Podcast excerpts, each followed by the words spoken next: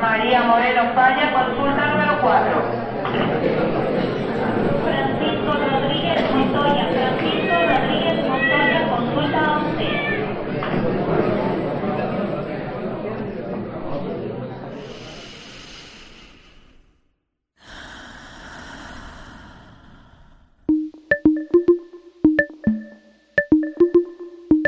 Aquí no hay sala de espera. Es tu pase directo a un espacio dedicado al fomento de bienestar integral. A tu salud. tu salud. Bienvenidos.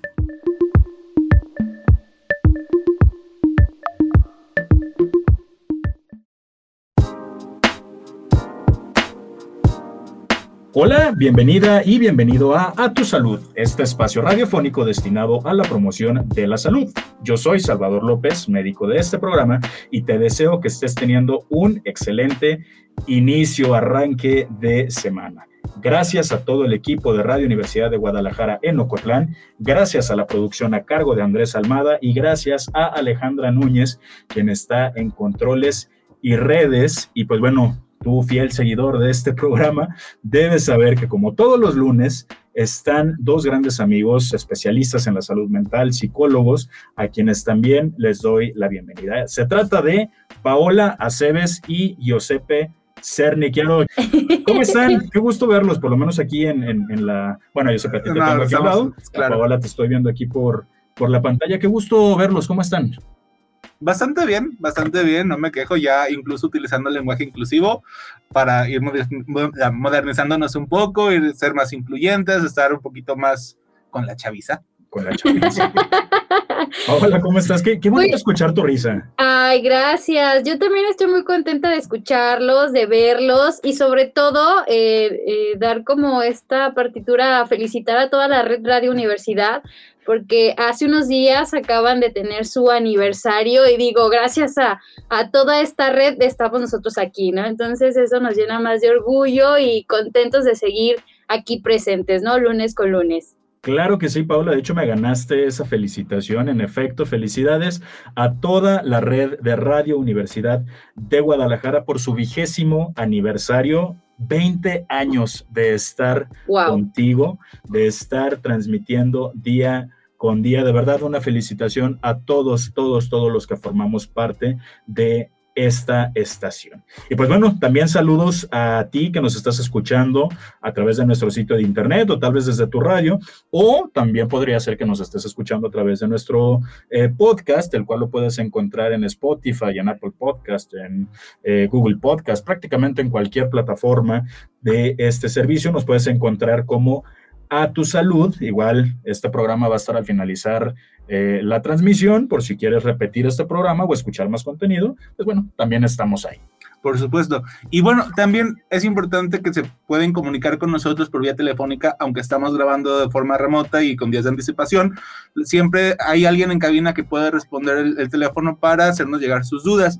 El número es 392 92 560 19. Se los repito. 392 92 560 19 si se encuentran en la región de la Ciénega o el 800 633 8100 800-633-8100 para cualquier otra parte del país. También tenemos nuestras redes sociales, ya sea por Facebook, por Twitter o por eh, Instagram, donde nos encuentran como um, Radio UDG Ocotlán, o tenemos nuestra fanpage en Facebook, donde nos encuentran como A Tu Salud 107.9 FM.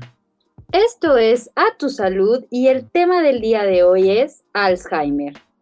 ¿Qué tema, Giuseppe, Paolo, Así ustedes es. que son de salud mental? La verdad es que es un tema, híjole, sumamente interesante y Importante. im- es importantísimo, importantísimo, porque, bueno, lo vamos a platicar, pero lamentablemente llegamos, eh, las personas que hemos vivido esta enfermedad de cerca en la familia, sabemos lo incapacitante que es para la persona que lo padece y cómo esta enfermedad no nada más afecta a la persona que lo padece, sino que es un- una enfermedad que lo padece toda la familia. Pero bueno, no me voy a adelantar porque para hablar de este tema les quiero presentar a nuestro invitado de honor, un gran amigo, colega, médico, él es especialista en psiquiatría, es médico egresado por la Universidad de Guadalajara y se trata del doctor Manuel Sandoval. Manuel, qué gusto tenerte. Permítame, déjame te presento bien, tú eres especialista en psiquiatría y además eres socio cofundador de la clínica Bienvita en Guadalajara, Jalisco. Así que, que los que nos están escuchando en Guadalajara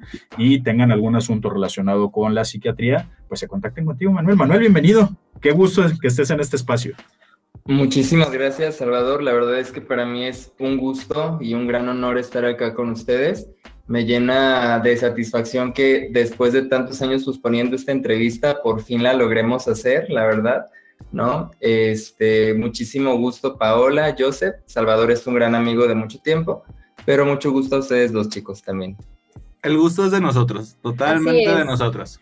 Y pues bueno, ya lo dijo Manuel, usted no está para saberlo ni nosotros para contarlo, pero esta entrevista la veníamos aplazando ya de bastante tiempo por detalles técnicos, pero bueno, el gusto es que eh, estemos ya en esta, en esta mesa de trabajo, de diálogo, y pues bueno, como todos los lunes vamos a arrancar con la pregunta de cajón. Y quiero empezar contigo, eh, Manuel, doctor Manuel, después nos vamos con Paola, después con Giuseppe y concluyo yo. ¿Por qué es importante que el día de hoy hablemos de Alzheimer? Ok, eh, bueno, realmente el Alzheimer pertenece a todo un grupo de trastornos, de enfermedades que alteran la cognición de la persona. Eh, hablando de la cognición, se habla como de todas las funciones que realiza nuestro cerebro para ubicarnos en tiempo, en espacio, eh, saber quiénes somos, saber quién nos rodea, saber dónde estamos, qué día es, si es de día, si es de noche, si reconocer incluso a nuestros familiares, poder llevar a cabo incluso labores ya ah, superiores como es calcular números, eh, como es aprender nuevas cosas, aprendizaje, memorias, poner atención ante ciertas otras cosas. Y justo, eh, ¿por qué es importante hablar de Alzheimer?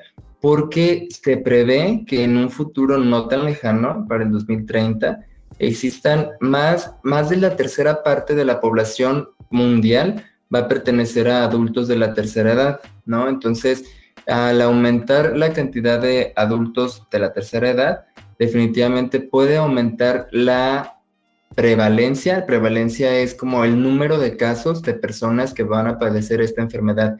Y me parece importante también uh, justo acotar esto antes de, continuar un poco. Eh, el Alzheimer es la más frecuente, pero no la única, ¿no? Hay muchas otras enfermedades que nos van a dar eh, síntomas similares al Alzheimer, pero que finalmente no van a ser Alzheimer, ¿no? Pero que van a dar síntomas también de pérdida de la memoria, entre otros, que ahorita ya más adelante hablaremos, Salvador. ¿Qué tal? ¿Cómo te quedas, Paula, con este dato de, del 2030? ¿Ya? ¿Mañana prácticamente? Claro, claro, estamos a nada de lograr, bueno, bueno, de estar a, a este gran paso que acaba de, de, mencionar el doctor. Y bueno, yo quiero eh, arrancar esta pregunta diciendo que eh, ¿Por qué es importante hablar del Alzheimer? Porque mucha gente tiene miedo. Tiene miedo a esta enfermedad, tiene miedo a la situación previa a la que se va a vivir y eh, de alguna manera u otra eh, pierden como esta, o es desconcertante esta noticia y no, hay herramientas, hay médicos especialistas, hay información que puede ayudar a las personas para que tengan, este, o poder ayudar a que tengan una buena calidad de vida, ¿no? Entonces, eh, con esto quiero iniciar yo.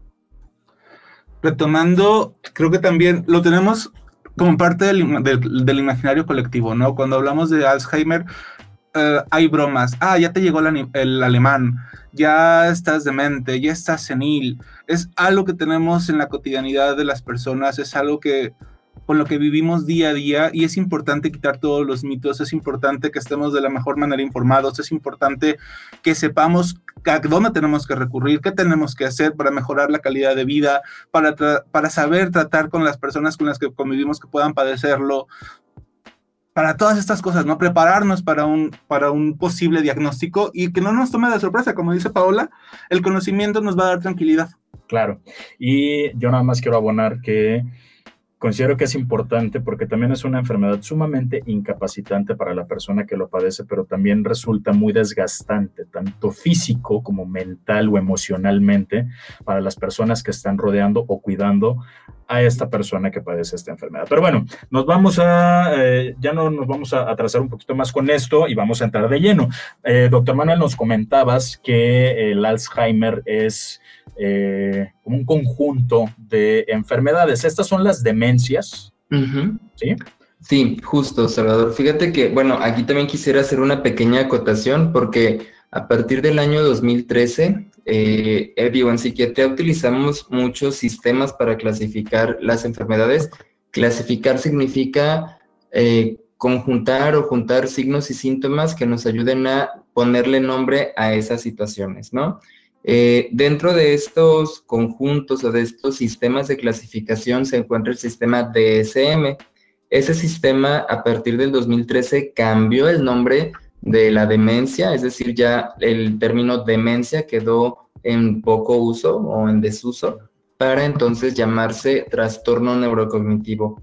Esto por el gran estigma que, incluso como ya lo mencionaba Joseph ahorita, con el gran estigma y la gran cantidad de discriminación que existe cuando una persona es diagnosticada con demencia, ¿no?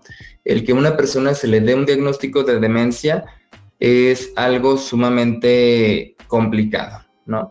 Entonces, el hecho de que alguien pueda eh, pertenecer a un grupo como tal de trastorno neurocognitivo, pues lo que se pretende es que a la larga disminuya la cantidad de estigma sobre todo, y, eso eh, usted podrá decir, bueno, ¿y qué tiene que ver el estigma? Resulta muy excluyente, resulta sumamente excluyente. Se le hace un diagnóstico de demencia, automáticamente se está poniendo este estigma o este juicio en el que la persona... Demencia lo relacionamos con locura. Exacto. Entonces, sí suele ser bastante despectivo. Y pues bueno, qué bueno que se hacen estas modificaciones. Nos tenemos que ir a nuestro primer corte de estación. Paola, perdón, te interrumpí, veo que tienes aquí la pregunta en la boca, pero nos tenemos que ir a nuestro primer corte de estación, pero regresamos con más. Tú que nos estás escuchando en casa, eh, nos vamos muy brevemente, no tardamos nada. Estamos hablando el día de hoy con el doctor Manuel Sandoval, médico especialista en psiquiatría acerca del Alzheimer. Esto es A Tu Salud.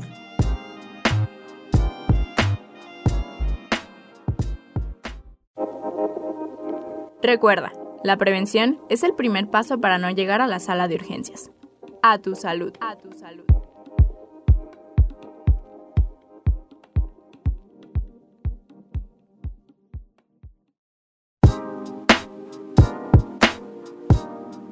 Estamos de vuelta en A tu salud Hoy estamos hablando sobre Alzheimer y nos acompaña el doctor Manuel Sandoval, quien es médico especialista en psiquiatría.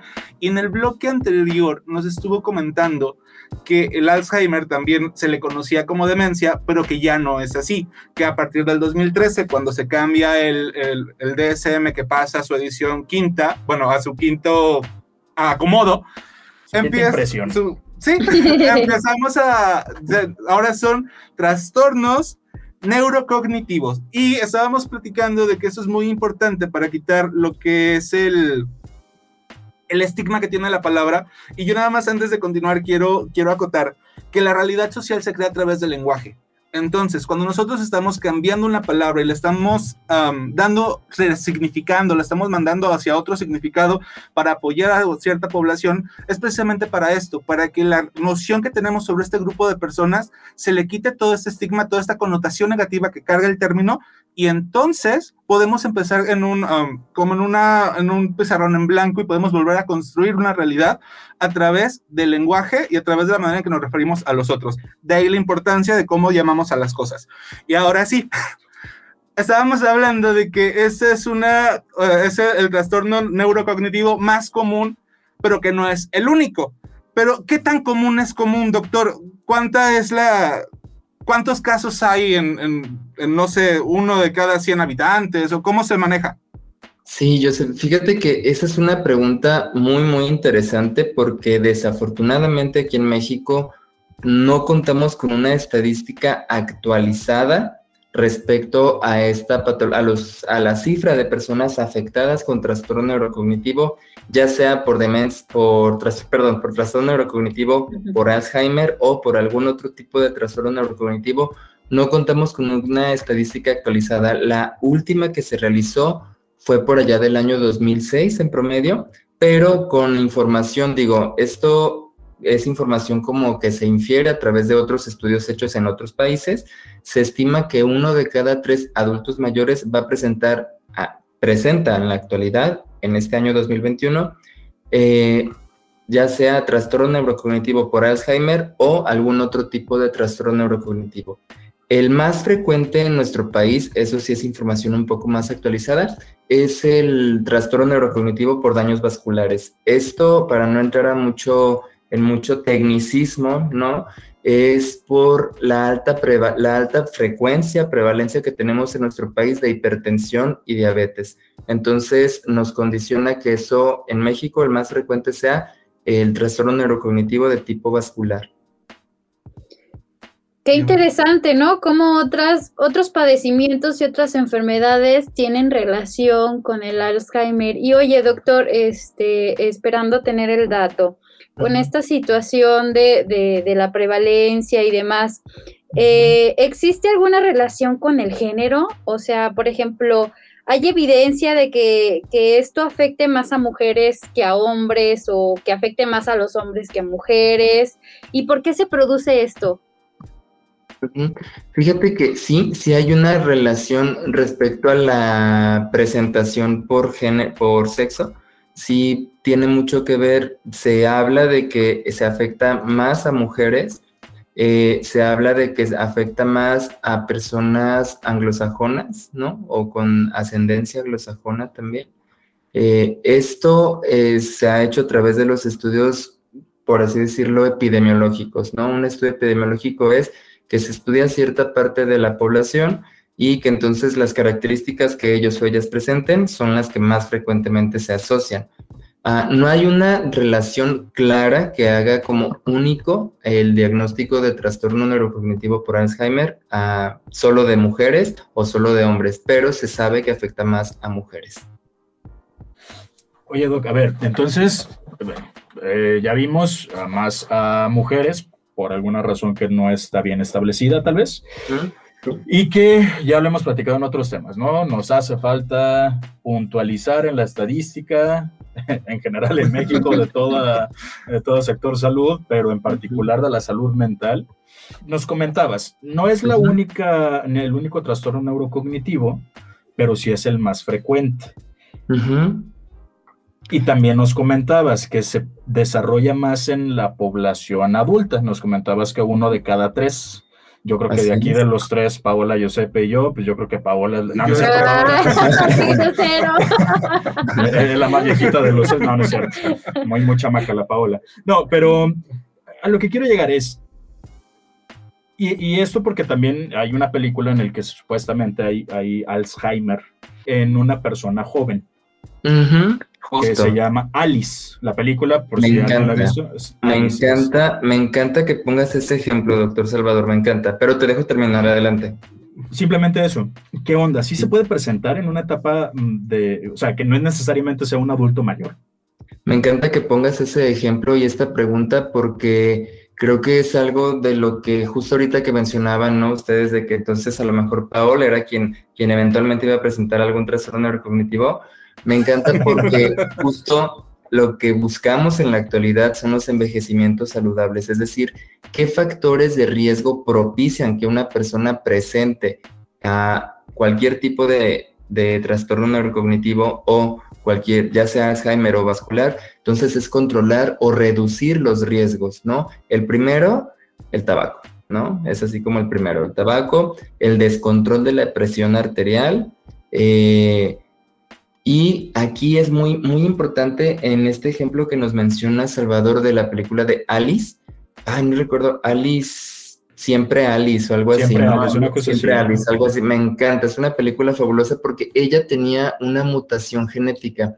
En la actualidad podemos ver que hay causas, sí, ambientales, como los que son ahí a través de los factores de riesgo, es decir, una persona tiene que tener una susceptibilidad más exponerse a factores de, riesgo para desarrollar determinada enfermedad mental. Y esto no exime ninguna enfermedad mental y pues como es el caso de los trastornos neurocognitivos. Entonces, eh, respondiendo puntualmente la pregunta, sí hay casos en los cuales eh, entre más temprana edad, es decir, ¿no?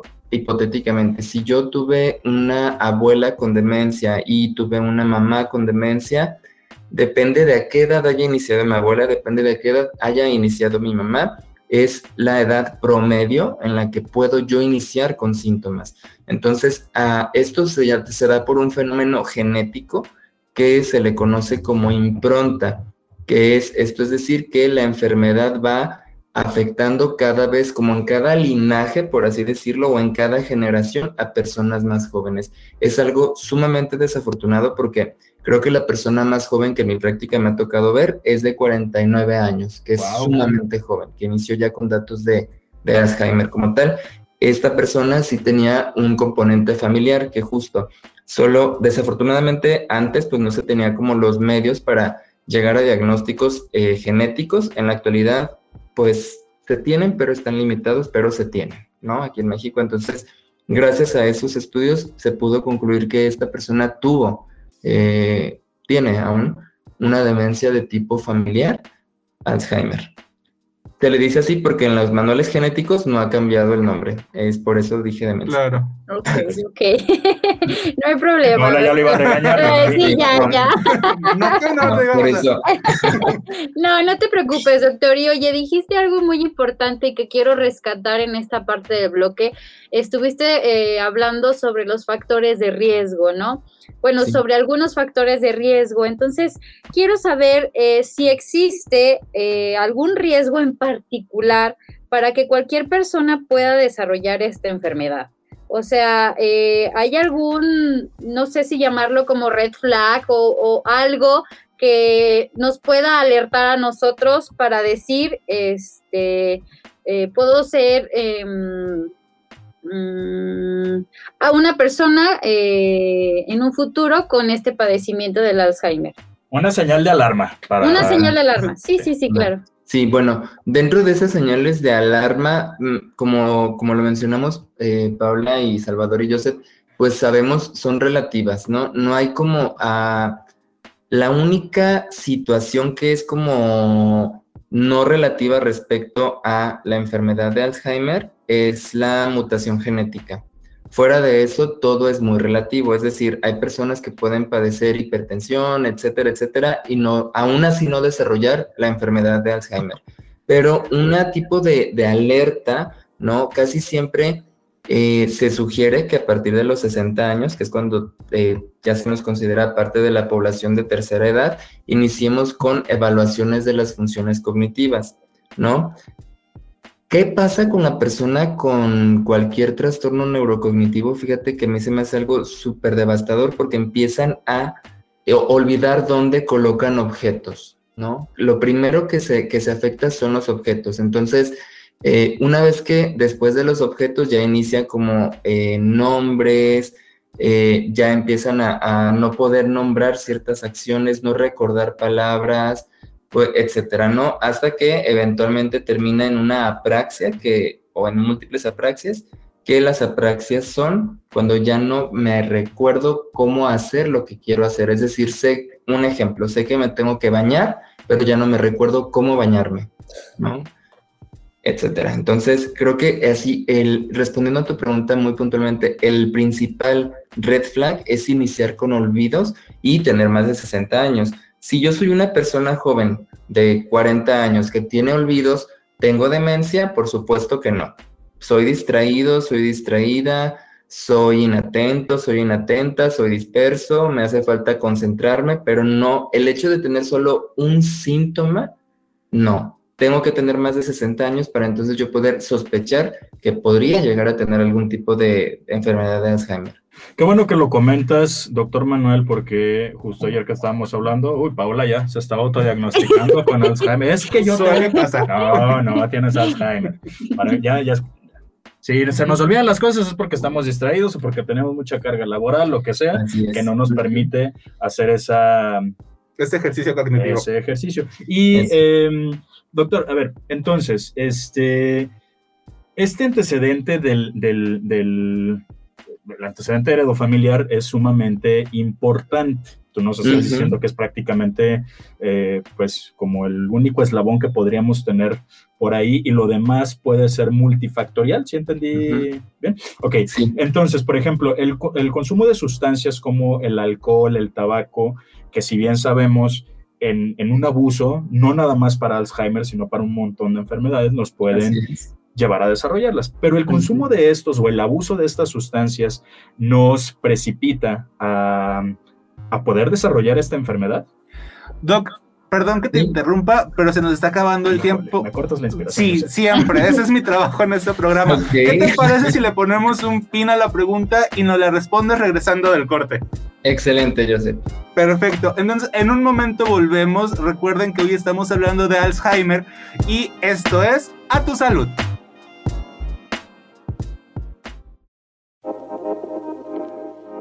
Ya regresamos. A tu salud. A tu salud.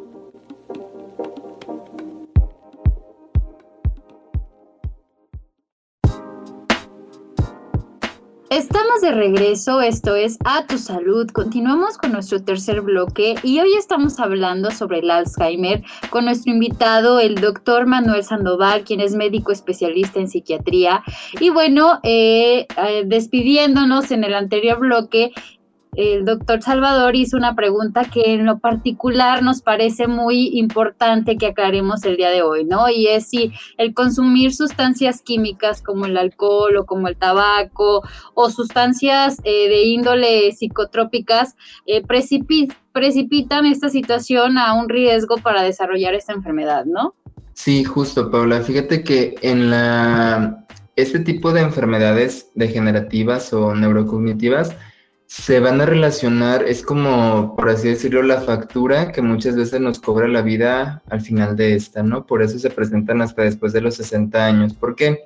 Porque todo el tabaco que una persona consume, todo el etcétera, etcétera de sustancias que podemos llegar a consumir, todo el ejercicio que decidimos no realizar, todo eh, la hipertensión que decidimos no tratar, toda la diabetes que decidimos no tratar tampoco, todas las cocas que nos llegamos a tomar, eh, bueno, bebidas azucaradas, de, que decidimos no, que decidimos tomarnos, nos cobran la factura al final de la vida, ¿no? Entonces, eh, desde luego y absolutamente sí hay una, un consumo perjudicial de alcohol, por supuesto que es un factor de, riesgo muy elevado para presentar no solo enfermedad de Alzheimer, sino cualquier otro tipo de enfermedad neurodegenerativa o incluso hay una entidad que se llama eh, trastorno neurocognitivo leve, que este consiste como en que solo se afectan ciertos dominios, ciertas, ah, como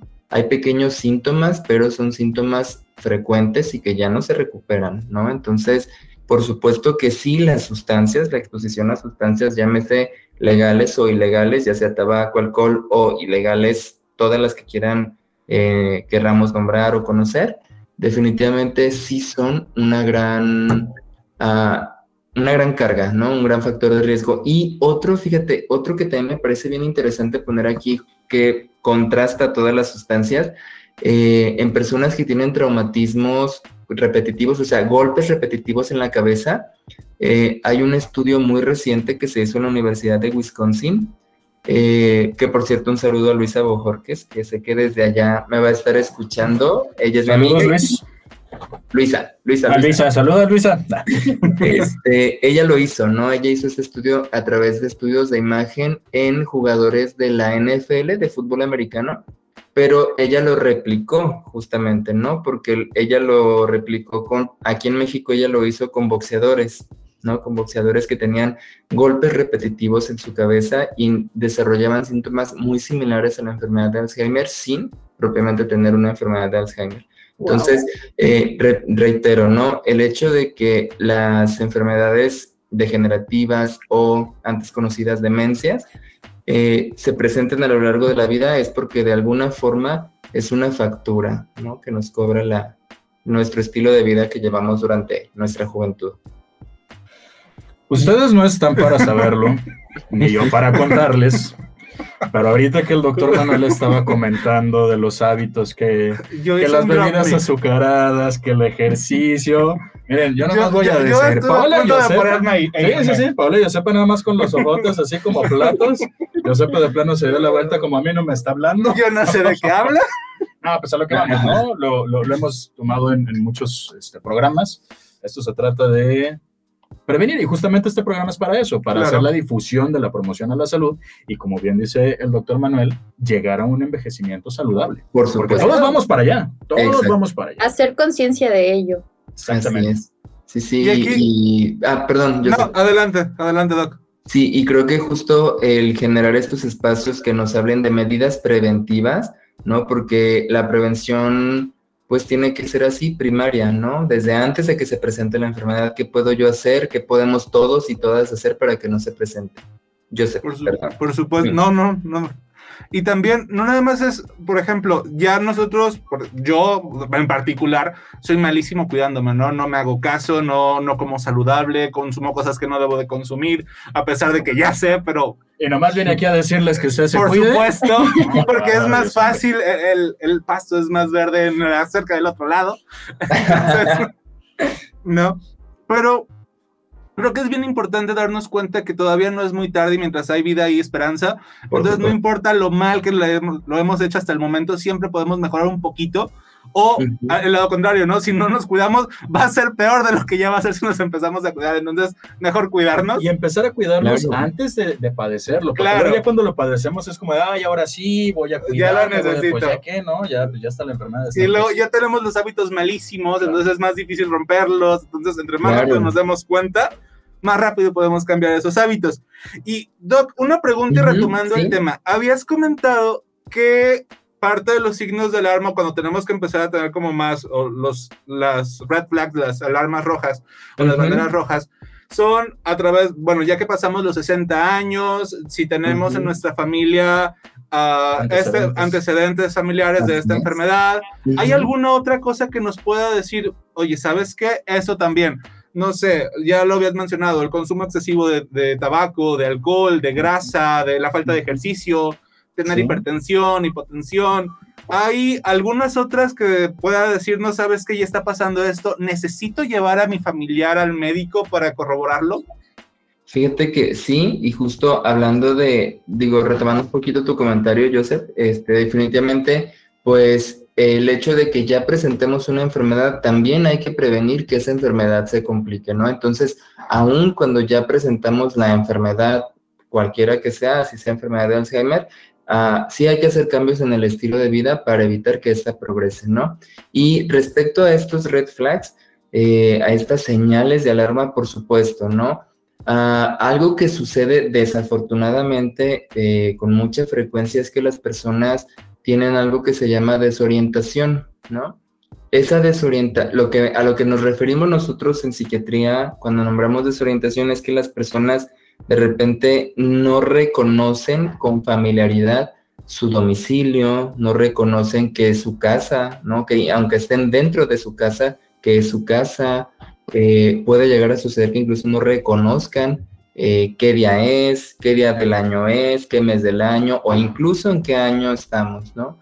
Entonces, ese es uno de los grandes, grandes eh, argumentos cuando ya las personas a veces llegan, es porque fueron pasando cambios muy sutiles, a veces son cambios tan sutiles como dejó de bañarse, ¿no? Y bueno, y como es diciembre, pues bueno, hace mucho frío, naturalmente no se baña, ¿no? Seis meses después, ¿sabes qué? Eh, venimos porque eh, salió, corrió y ya no sabía regresar a su casa, ¿no? O estos casos tan desafortunados que frecuentemente podemos ver en la televisión, en el periódico, que de personas de la tercera edad que no dan datos, ¿no? Que se pierden y que ya sea familiares desesperadísimos buscándolos o buscándolas y simplemente son personas que no tienen un diagnóstico de un trastorno neurocognitivo o de una enfermedad de tipo Alzheimer, ¿no? Entonces, definitivamente creo que el identificar los datos útiles desde que se le olvida a la persona nombrar objetos que son muy familiares, por ejemplo, unas llaves, por ejemplo, unos lentes para ver, por ejemplo, una camisa, un pantalón, que de repente le digas, eh, que pasa mucho, digo, todos lo hacemos, no, pásame el DC que está allá. Mm, Entonces, en ese DC que hay 10 cosas, ¿no? Entonces, eh, esto se le tiene que, que ah, propiciar que la persona nos diga, bueno, ¿qué necesitas? Y que lo nombre, ¿no? Que lo nombre. Si no, aunque nosotros propiciemos que ella o él nos digan, no lo menciona y solo lo señala con el dedo, eh, es una señal de alarma, ¿no? Que es de los cambios más sutiles que muchas veces dejamos pasar eh, desapercibidos. Es eso y la memoria, definitivamente.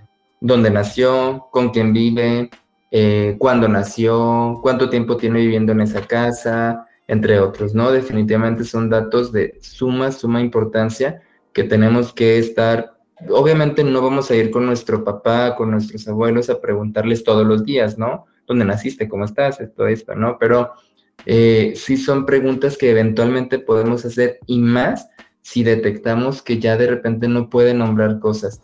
Y por supuesto, ¿no? Este, cuando ya no puede nombrar cosas, no es dudarlo, es de inmediato acudir. Yo creo que es preferible mil veces eh, el que nos digan qué está sucediendo a tener una. A que se oculte, ¿no? O a evitar ponerle nombre a esto. Eh, doctor Manuel, esta... em, ah, es que no es costumbre, pero esta situación en la que la persona que padece la enfermedad que nos puede también resultar como una señal de alarma, es el que nos esté repitiendo las cosas. No sé, por ejemplo, hace rato me platicó que se peleó con la vecina. Cinco minutos después me lo vuelve a contar. Así Esto es. también es una actitud que nos podría dar como un, un- este foco rojo. Por supuesto, Salvador, me encanta que lo, que lo menciones porque sí, efectivamente es algo que nos puede dar un foco rojo muy amplio. ¿Por qué? Porque a la persona se le olvida que ya lo platicó, ¿no? Entonces, el hecho de que una persona se vuelva repetitiva en su discurso, en lo que cuenta, por ejemplo, también algo que es bien frecuente es que las personas llenen huecos de memoria, por ejemplo. Eh, si vivimos, no sé, tres personas en casa con una persona adulta mayor y esta persona pierde sus lentes, va a decir, me los robaron, ¿no? Me los robaron y los vendieron, ¿no? ¿Por qué? Porque no va a recordar dónde los dejó y no lo hacen de forma voluntaria. Esto se conoce como confabulación, ¿no? Que es cuando las personas llenan esos huecos de memoria, por ejemplo, dónde colocó los lentes, dónde colocó las llaves, dónde colocó cualquier objeto y cuando lo rellena, ese hueco, como no recuerda dónde está, eh, la misma memoria crea como recuerdos falsos, por así decirlo, ¿no? Y es cuando entran a veces muchos conflictos, ¿no? De, bueno, ¿cómo crees que yo te robé esto? ¿Cómo crees que yo te escondí? Etcétera, ¿no? Entonces, es algo muy frecuente eso junto con el que se vuelvan repetitivos en lo que hablan. Bueno, pues ya que hemos estado platicando sobre estos eh, factores de riesgo, estos padecimientos previos a, en el intermedio y, des- y demás, eh, quiero que quiero preguntarte algo, pero eh, sé que nos queda muy poquito tiempo, entonces te hago la pregunta, doctor, y me la contestas regresando, ¿te parece? Claro que sí, adelante. Bueno, ¿cómo se hace el diagnóstico de esta enfermedad? Creo que es una pregunta eh, muy relevante, muy importante con el tema que estamos eh, tratando el día de hoy, pero eh, nos vamos a un corte de estación. No olvides que el día de hoy estamos hablando sobre el Alzheimer y está con nosotros el doctor Manuel Sandoval, médico especialista en psiquiatría. Regresamos con más. Esto es A Tu Salud.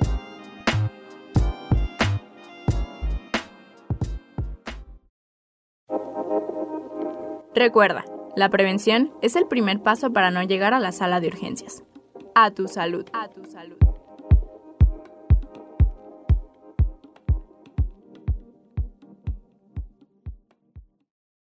Y bien, regresamos a este último bloque de nuestro programa. Qué rápido, qué rápido se nos está pasando y la verdad un tema que, híjole, nos podríamos extender más, pero bueno, tenemos una hora nada más, así que vamos a llevarlo aquí al tema. Y por si nos acabas de sintonizar, el día de hoy nos está acompañando el doctor Manuel Sandoval, médico especialista en psiquiatría, y estamos hablando del Alzheimer.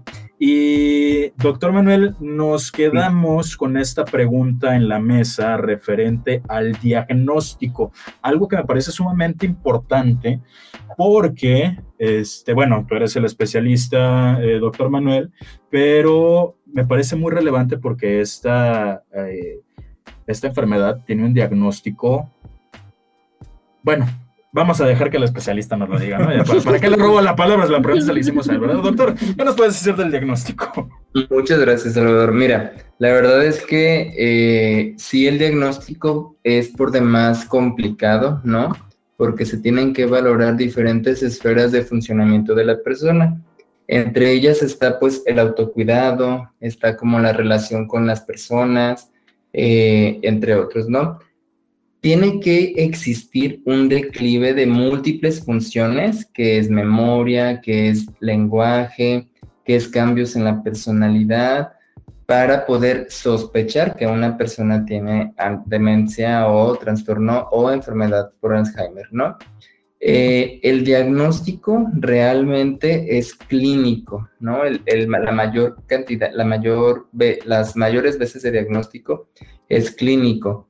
Dentro de lo clínico se incluye lo paraclínico, ¿no? Es decir, exámenes de laboratorio que nos hablen de este, mm, cambios estructurales a nivel cerebral que sugieran que una persona pueda tener enfermedad de Alzheimer, ¿no? Pero eh, el diagnóstico, es decir, como preciso, el genético, pues es a través de la mutación de... Mm, genes que codifican la apolipoproteína, que en sí es una proteína, es la proteína que se acumula a grandes rasgos en el cerebro de las personas con enfermedad de Alzheimer.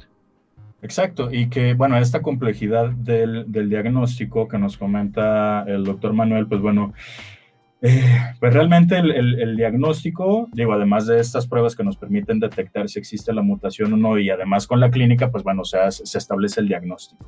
Pero eh, anteriormente el diagnóstico era post-mortem. O sea, el diagnóstico se establecía hasta que la persona fallecía y que se hacía la, la, autopsia, pues bueno, se, se, identificaban estas inclusiones de la apolipoproteína que nos comenta el, el doctor eh, Manuel. Tenías una pregunta, ¿no? Sí, estamos hablando de que, o estuvimos hablando, ¿no? De que esta enfermedad, pues no la podemos curar, que, que es algo que va a pasar y que podemos, si nos empezamos a cuidar, podemos disminuir la cantidad de o la, gravedad, la severidad de los síntomas y todo esto que me parece, pues, que no es un pronóstico muy bueno, pero me gustaría saber del tratamiento, cómo lo podemos manejar. ¿Hay medicamentos para, para reducir la, el avance de los síntomas? El, ¿Una vida saludable va a hacer el trabajo? ¿Se mezclan las dos formas? No sé, psicoeducación pudiera funcionar como un tratamiento preventivo o para disminuir la, la severidad. Justo, me, me, gustan mucho estas preguntas, digo, son varias, voy a tratar de responderlas todas en, en una sola eh, intervención. La verdad es que, fíjate que aunque suene a determinismo, ¿no? Creo que lo más importante, no hay nada que esté perdido como de forma absoluta para siempre. Creo que es definitivo que las personas con enfermedad de Alzheimer y sus familias merecen una calidad de vida. Y creo también que justo esto lo conectas muy bien de la calidad de vida con las intervenciones psicoeducativas, ¿no? Tanto para la persona como para la persona eh, enferma, la persona afectada, como para sus familiares, ¿no? Sus cuidadores y cuidadoras. Entonces, ah, una vez que se detecta o que se diagnostican estas eh, patologías, estas situaciones, se tiene que em, determinar el grado de afectación que hay y lo que se busca es que la persona pueda seguir realizando actividades de forma independiente el mayor tiempo posible, ¿no?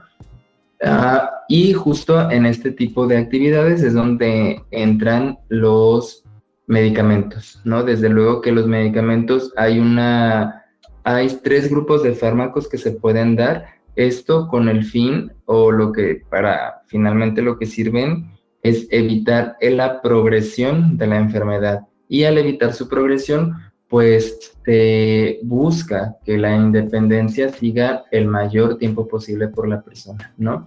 Es decir, que no pueda, que no deje de hacer funciones a tan corto tiempo, ¿no? Completamente de acuerdo, la finalidad es esto, ¿no? El buscar que, pues bueno, ya está la enfermedad, hay que brindar calidad de vida. Lo hemos platicado en muchas ocasiones y vemos, como ya lo mencionamos, es una enfermedad progresiva. Pues bueno, si ya está, hay que brindarle mejor calidad de vida a nuestro, a, nuestro familiar o a la persona que lo está viviendo. Y de aquí me viene esta duda, doctor, ya para cerrar. Sí. Em, yo lo viví en mi familia. Este, La madre de mi madre eh, padeció este trastorno neurocognitivo y me tocó vivirlo de cerca. O sea, estuve los últimos años de, de la vida de mi abuela conviviendo con ella y conviviendo con toda esta dinámica de, de esta lamentable enfermedad. Y recuerdo que en un inicio, pues bueno, era muy distinta la dinámica conforme fue avanzando. En un momento yo percibía, en ese momento apenas estaba entrando a la facultad de medicina, uh, allá por, por 1810. para empezar. Eh, entonces, este, yo, yo percibía que mi abuela se daba cuenta que ya no, que ya no era ella híjole, de verdad, me, intento hacer e, esta empatía, intento el pensar o el intentar sentir cómo se podía, cómo se puede percibir esto en el que de plano tú dices, se me están yendo las cabras, o sea, ya no, no sé quién soy, bueno, no, no sé en dónde estoy, toda esta angustia que, que llegan a vivir. Imagínate salir de tu casa, ¿sí? en un acto desesperado de decir, tengo que llegar a mi casa porque no reconoces dónde estás, sales a la calle y terminas extraviado. De verdad, yo lo viví como familiar, pero intento llevarlo a, lo que siente la persona con Alzheimer. Y creo que este intento de, y lo digo así intento porque definitivamente no podríamos ponernos en, el zapato de una persona que, vive con esta enfermedad, pero el intentar contemplarlo nos puede hacer un poquito más empáticos y respetar y querer también y cuidar a, nuestros familiares. Perdón, yo ya estoy aquí proyectando Casi llorando. Y entender. Pues, te agradezco, la verdad, Salvador, muchísimo la, el que compartas en este espacio esta historia pues familiar, ¿no? Esta historia personal, muy íntima, la verdad te lo agradezco muchísimo. Eh, sí considero que tienes completa y absoluta razón, ¿no? De, en el momento en el cual conectamos desde la empatía con nuestro familiar o con la persona que está viviendo esta situación, cambia muchísimo la perspectiva incluso en la cual nos relacionamos y que la persona afectada siente que nos relacionamos con él o con ella, ¿no? En la cual ella puede sentirse acompañada, ¿no? Simplemente en ocasiones basta con el que noten la compañía, independiente de si el recuerdo está o no está, ¿no? Pero por lo menos no se está solo o no se está sola. Así es. Muchas gracias por compartir esto, Salvador. No, no, pues de nada, y nada más, este, comentar que es una enfermedad difícil, es una enfermedad dolorosa, porque estás viendo a tu ser querido cómo se deteriora, va incapacitando, cómo se deteriora, cómo, cómo ya no es la persona que tú conociste o a la persona con la que tú creciste. Sí, sí. Es muy difícil, así que yo en lo personal saludo y abrazo a todas aquellas personas que están pasando por, por un momento así en su familia y pues bueno, esto se trata de brindarle la mejor calidad de vida a las personas. Y yo, yo con eso me voy porque ya tenemos que cortar aquí el, programa, porque si no voy a seguir y, y, me voy a poner a llorar. Pero antes de irnos, este, gracias, Josepe, gracias, Paula, gracias, Manuel, que, me escucharon en esta confesión y gracias a los radioescuchas también. Pero para cerrar, me gustaría que nos fuéramos con qué nos quedamos el día de hoy de este tema. Si empezamos contigo, doctor Manuel, ya como conclusiones. Yo, bueno, primero que nada, sumamente agradecido, Salvador y Paola y Joseph. La verdad es que me encanta el que me inviten en estos espacios. Creo que generar estos espacios de concientización a las personas nos ayuda a cada vez reducir esa brecha de atención. ¿no? Eh, lamentablemente en las enfermedades degenerativas del sistema nervioso o las enfermedades de Alzheimer, la brecha de atención llega a ser hasta de 13 años, es decir, dura una persona 13 años con síntomas antes de que visite a un médico especialista y reciba un diagnóstico, lo cual me parece inadmisible, ¿no? Entonces, el generar estos espacios me parece sumamente valioso, me parece fantástico el que generen esos espacios en los cuales nos acercan a las personas. Muchas gracias y pues sumamente agradecido, esperando eh, próximamente volver a estar acá. Gracias a ti, Manuel. Claro que sí, claro que sí, eso dado por seguro. Paola, ¿con qué nos quedamos el día de hoy? Tú cerraste este programa, creo que lo importante es tener empatía con la persona que está padeciendo o que está teniendo esta enfermedad. Ser empático con el otro, no ver la enfermedad o este padecimiento como una carga, como algo malo, como algo negativo. Al contrario, hay que apapachar, hay que cuidar, hay que ser compañía a las personas, ver cuáles son mis herramientas de apoyo, que desde escribirle una notita con el nombre, la dirección, el número telefónico a la persona si ya está teniendo estos episodios durante la enfermedad, ¿no? Eh, asistir con el especialista, asistir a terapias y esto a mí también me está afectando de manera emocional. Claro. Giuseppe. El amor. El amor es con lo que yo me voy, el, el, cuidado es con amor, el tratamiento es con amor, acompañar es con amor. No es una obligación, no estamos y no hacemos porque debemos, estamos y hacemos porque amamos y queremos estar ahí. Pues bueno, qué bonitas palabras. Este, doctor Manuel, antes de irnos, eh, ¿Gustas dejarnos tu contacto, redes sociales o algo para que la gente te contacte? Claro que sí, con muchísimo gusto. Bueno, primero dejar los datos de Clínica Bienvita, ¿no? Nos encontramos en Jesús García 1692, en la colonia Villaseñor, en Guadalajara, Jalisco. Y eh, nuestro teléfono de contacto puede ser a través de WhatsApp, es el 3318 43 91 86. Con muchísimo gusto podemos brindarles la atención que requieran. 33 18 43 91 86. Pues doctor, nuevamente agradecerte tu presencia, tenlo por seguro, te vamos a invitar prontamente. Este, y pues bueno, nos despedimos. Repito los datos de contacto del doctor Manuel Sandoval. La clínica Bienvita está en Jesús García 1692, en la colonia Villaseñor, en Guadalajara, Jalisco. O los pueden contactar también a través de WhatsApp al número telefónico 33 18 43 91 86. Lo repito, 33 18 43 91 86. De nuestra parte sería todo. Yo soy Salvador López. Yo soy Cerniquero. Paola Cebes. Y les agradecemos por habernos acompañado durante esta hora. Gracias también al equipo de producción a cargo de Andrés Almada, a todos nuestros compañeros de Radio Universidad de Guadalajara en Ocotlán y nuevamente una felicitación a Radio Universidad de Guadalajara. Te invito a que consultes también nuestro podcast. Puedes consultarlo en nuestro sitio de internet o en Spotify o en prácticamente cualquier plataforma que ofrezca este servicio. Y te recuerdo que el próximo lunes tenemos una cita a las 10 de la mañana. Continúa escuchando la programación de esta estación. Esto fue A Tu Salud.